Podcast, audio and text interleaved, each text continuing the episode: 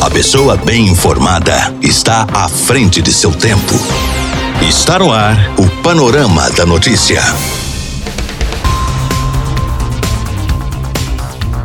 Olá para você, boa tarde. Hoje, segunda-feira, 19 de outubro de 2020, está no ar mais um Panorama da Notícia, atualizando as últimas informações de Minas e do Brasil. Fique ligado e muito bem informado. Eu sou Gilberto Martins e até o meio dia e meia eu te faço companhia aqui na sua Rádio Paranaíba. Nesta edição do Panorama da Notícia, você vai saber que. Semana decisiva para a vacina chinesa contra o coronavírus. Presidente da Câmara Federal descarta ampliação do auxílio emergencial. INSS prorroga prazo para aposentados e pensionistas fazerem a prova de vida anual. E ainda, preso mais um suspeito de matar professor que mostrou charge do Maomé na França. Isso e muito mais a partir de agora no seu Panorama da Notícia. A sua voz está no ar em 99,5. Rádio Paranaíba.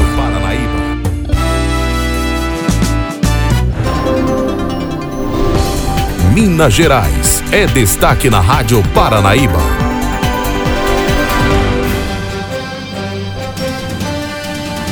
A semana será decisiva para a vacina chinesa contra o coronavírus. A vacina chinesa Coronavac apresenta 98% de eficácia de acordo com os primeiros resultados, segundo informação divulgada pelo Instituto Butantan em São Paulo, que coordena o trabalho de pesquisa.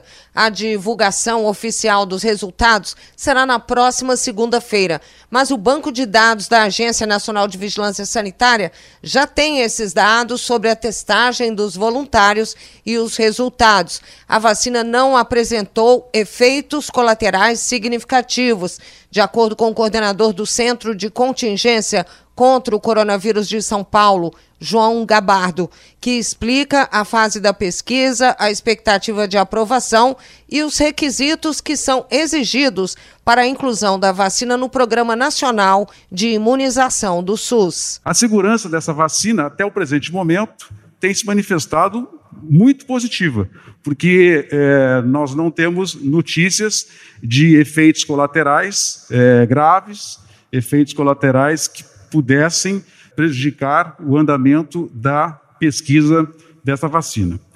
Em relação à eficácia, é, nós temos que ser um pouco didáticos em relação a essa questão da eficácia. Quando se faz na fase 3 a avaliação da eficácia da vacina, nós criamos dois grupos de pessoas que são voluntárias. A metade dessas pessoas, 50% dessas pessoas, vão receber a vacina. Outros 50% receberão placebo, ou seja, receberão um produto inerte. Ninguém sabe quem recebeu vacina e ninguém sabe quem recebeu placebo. E essas pessoas serão acompanhadas e, à medida que elas apresentarem sintomas respiratórios, qualquer sintoma respiratório, imediatamente ela será avaliada, ela vai ser feito um teste, um RT-PCR, para nós sabermos se esta pessoa adquiriu a infecção, a doença ou não. Ao final de um determinado período, são analisados os dois grupos. O grupo de pessoas que tomou a vacina e que ficou com a infecção e o grupo de pessoas que não tomou a vacina e que ficou com a infecção. E se compara esses dois grupos. O que, que a gente espera? Que o grupo de pessoas que tomou a vacina tenha um percentual muito menor de pacientes que adquiriram a infecção na comparação. É isso que vai determinar a, efici a eficiência da vacina. A comparação do grupo controle com o grupo que tomou a vacina. Quanto maior for essa diferença, mais eficaz é a vacina.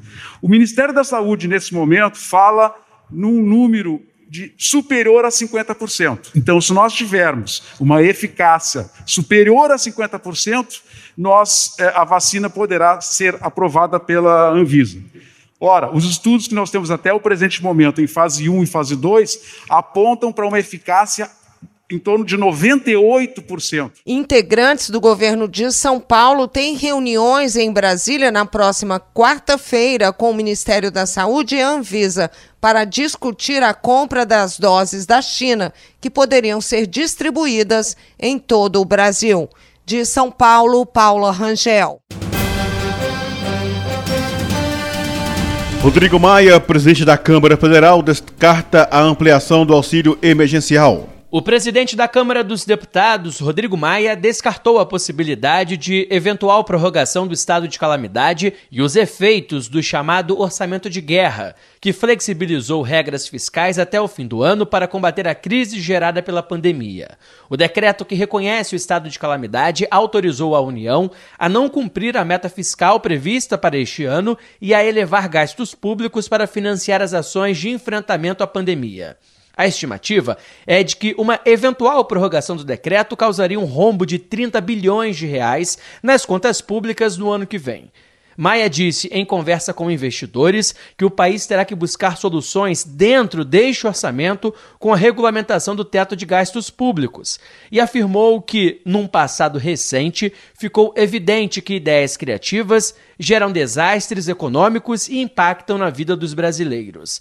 O presidente da Câmara revelou que teme que uma possível prorrogação do estado de calamidade prejudique a credibilidade do país para receber investimentos. Na avaliação de Maia, a medida poderá resultar em um aumento na taxa de juros, no crescimento da dívida pública e em uma recessão ainda mais profunda.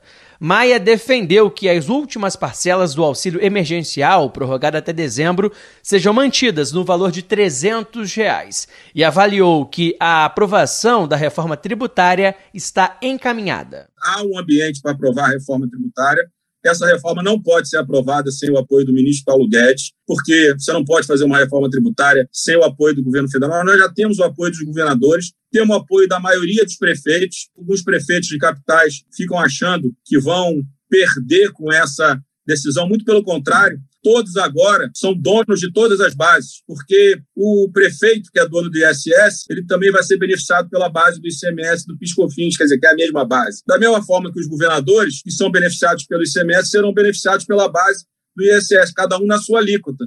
Então, você passa a ter na reforma tributária do IVA, em vez de um conflito e uma disputa, inclusive no próprio judiciário, sobre o que é serviço, o que não é serviço, o que é de cada um, cada um tentando encontrar soluções para aumentar sua arrecadação, e você passa a ter uma união. Maia avaliou que a PEC emergencial, que cria gatilhos para respeitar o teto de gastos, deve ser aprovada antes do orçamento para o ano que vem.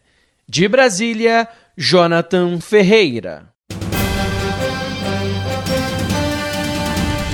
INSS prorroga prazo para aposentados e pensionistas fazerem a prova de vida anual. O aposentado que ainda não passou nesta pandemia pela comprovação de vida para continuar recebendo o benefício pelo INSS pode ficar tranquilo. O órgão acaba de assegurar que os aposentados vão continuar recebendo o benefício até o fim do mês de novembro. A garantia acaba de ser dada pelo chefe da seção de manutenção de benefícios pelo INSS, João Jackson Aguiar. Os aposentados e pensionistas pensionistas do INSS que ainda não fizeram a prova de vida entre março e outubro de 2020 por conta da pandemia do novo coronavírus não terão seus benefícios bloqueados este mês.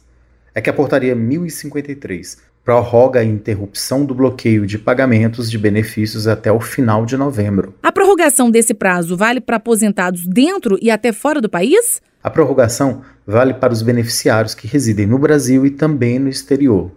De acordo com a portaria, as obrigações contratuais estabelecidas entre o INSS e os bancos que pagam os benefícios permanecem e a comprovação da prova de vida continua sendo realizada normalmente pelos bancos. Essa comprovação de vida fica suspensa e por que, que ela é tão importante? É bom deixar claro que a comprovação de vida não foi suspensa, apenas o bloqueio dos pagamentos de quem ainda não fez a prova de vida.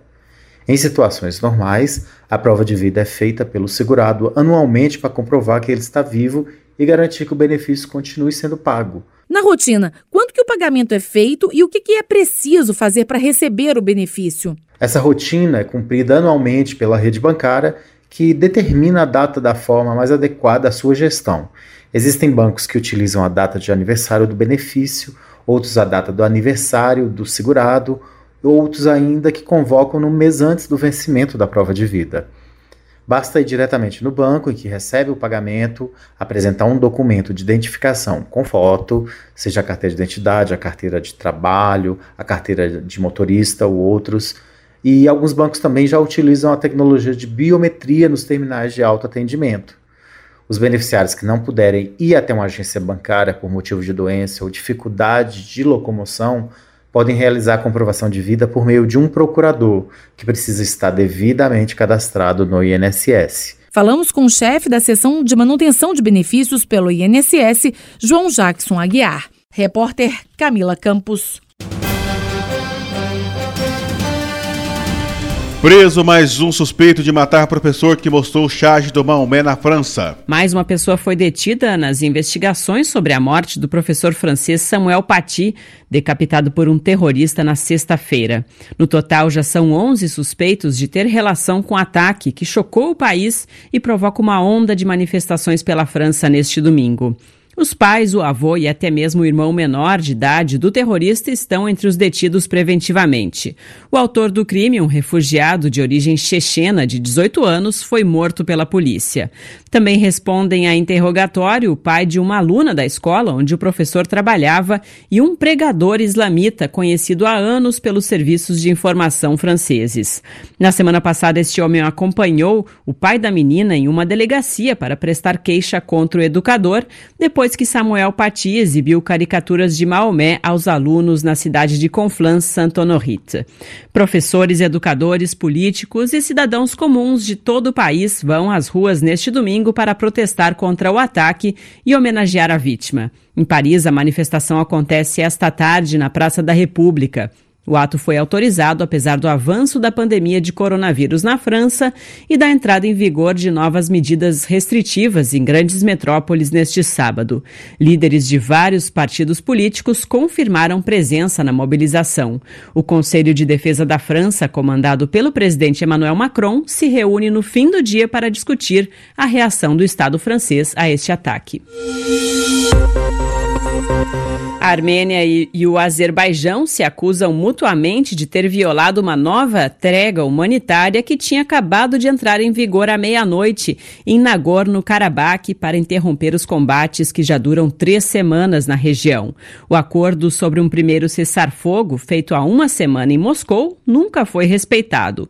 O chefe da diplomacia russa, Sergei Lavrov, havia intermediado a trégua. O confronto já deixou centenas de mortos.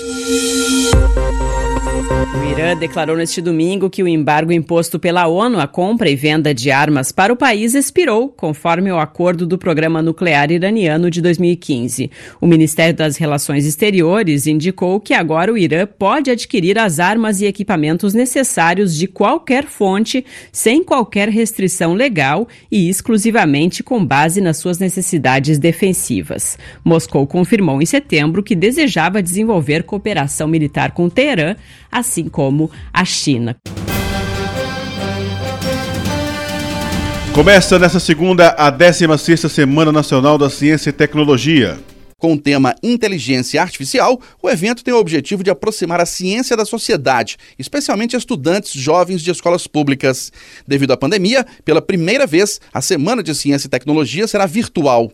Uma das organizadoras, Cristiana Brito, vice-diretora de Ensino, Comunicação e Informação da Fiocruz, a Fundação Oswaldo Cruz em Minas, explica como, na prática, será possível essa aproximação da sociedade com a ciência. Na prática, a proposta da Semana Nacional de Ciência e Tecnologia é tentar mostrar de uma forma mais clara possível, com uma linguagem mais acessível para toda a população, o que é feito dentro das instituições de ensino, dentro das instituições de pesquisa. Então, isso é o grande diferencial desse evento, porque a maioria dos eventos científicos, né, os eventos que acontecem dentro da academia, dentro das universidades e dos institutos, eles usam uma linguagem muito própria, muito específica. E a população, de modo geral, incluindo aí os estudantes e jovens, né, tem uma dificuldade de entender o que está sendo apresentado. Então, por isso é que esse evento tem esse grande diferencial e que todas as pessoas que participam desse evento vão falar da maneira mais clara possível, com uma linguagem que todas as pessoas consigam entender aquelas informações. Então, nós planejamos aqui para o estado de Minas Gerais diferentes atividades, entre elas as atividades relacionadas à inteligência artificial, que é o tema escolhido pelo Ministério de Ciência e Tecnologia esse ano. Cristiana Brito comenta agora que, pelo fato de a Semana Nacional de Ciência e Tecnologia ser virtual, um número maior de pessoas pode participar, mas há uma preocupação com aquelas que não têm acesso à internet. Por causa da pandemia, esse evento, nesse ano especificamente, vai ser completamente virtual. Isso vai gerar uma oportunidade grande de participação de pessoas de diferentes locais, né? Então, lembrando que é um evento aqui do estado inteiro, então tem participação, a gente tem participação de Uberlândia, do Triângulo, Varginha, Nepomuceno. Então temos de diversos municípios espalhados pelo, pelo nosso estado. Então isso seria muito mais difícil presencialmente. Ouvimos a vice-diretora de Ensino, Comunicação e Informação da Fiocruz, a Fundação Oswaldo Cruz em Minas, Cristiana Brito. Justiça Eleitoral reforça regras para o dia da votação. Que 2020 é um ano pra lá de atípico, todo mundo já sabe. E as mudanças de hábitos que temos que incorporar no nosso dia a dia para evitar a disseminação do novo coronavírus atingem também as eleições. Uma das principais mudanças diz respeito ao horário. A votação começa mais cedo, às 7 da manhã, e vai até às 5 horas da tarde. A preferência é para que idosos registrem os votos nas primeiras horas da manhã. Quem tem mais de 60 anos não é obrigado a votar. Chefe da zona eleitoral de número 246 da cidade de Santa Luzia, na região metropolitana, Edivano Lima, nos ajuda a entender as novas regras. Em todos os locais de votação, deve ser observado o distanciamento mínimo de um metro entre as pessoas. Haverá cartazes com essa recomendação. E nas filas das sessões eleitorais, haverá adesivos ou fitas adesivas para indicar a distância entre cada eleitor. Dentro da sessão eleitoral, a distância entre as mesas de cada mesário será de um metro e meio. Entre o mesário e o eleitor, essa distância será de um metro. Uma dica importante é que cada eleitor leve a sua própria caneta.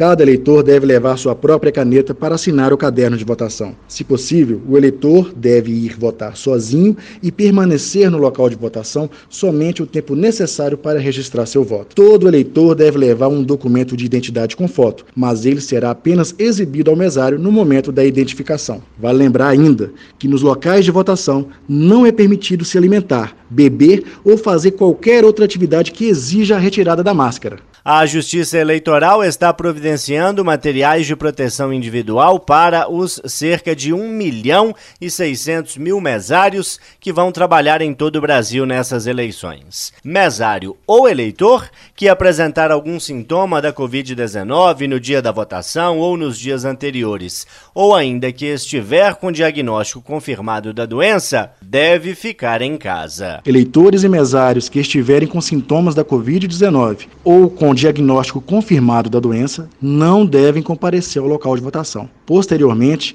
essa ausência poderá ser justificada na Justiça Eleitoral. O uso de máscara será obrigatório nos locais de votação e dentro das sessões eleitorais. Por isso, a Justiça Eleitoral recomenda que os eleitores já saiam de casa protegidos, com a máscara no rosto. Os mesários receberão três máscaras descartáveis para cada turno de votação, um protetor facial e um frasco de álcool em gel para uso individual. Na sessão eleitoral, haverá também álcool em gel para os eleitores higienizarem as mãos antes e depois de votarem e álcool líquido para limpeza de superfícies. O primeiro turno está previsto para 15 de novembro. Repórter João Felipe Lolli. Esta é a Rádio Paranaíba FM 99,5. Música, informação, prestação de serviço. Nosso site paranaíbafm99.com.br. A sua voz. Por aqui não tenho mais tempo, nós voltamos amanhã com mais informações de Rio Paranaíba e toda a região, nosso panorama da notícia. A você que teve ligado conosco, nosso muito obrigado. Fique com Deus, um ótimo fim de tarde. Fui! Final do Panorama da Notícia. Agora você já sabe o que está acontecendo no Brasil e no mundo.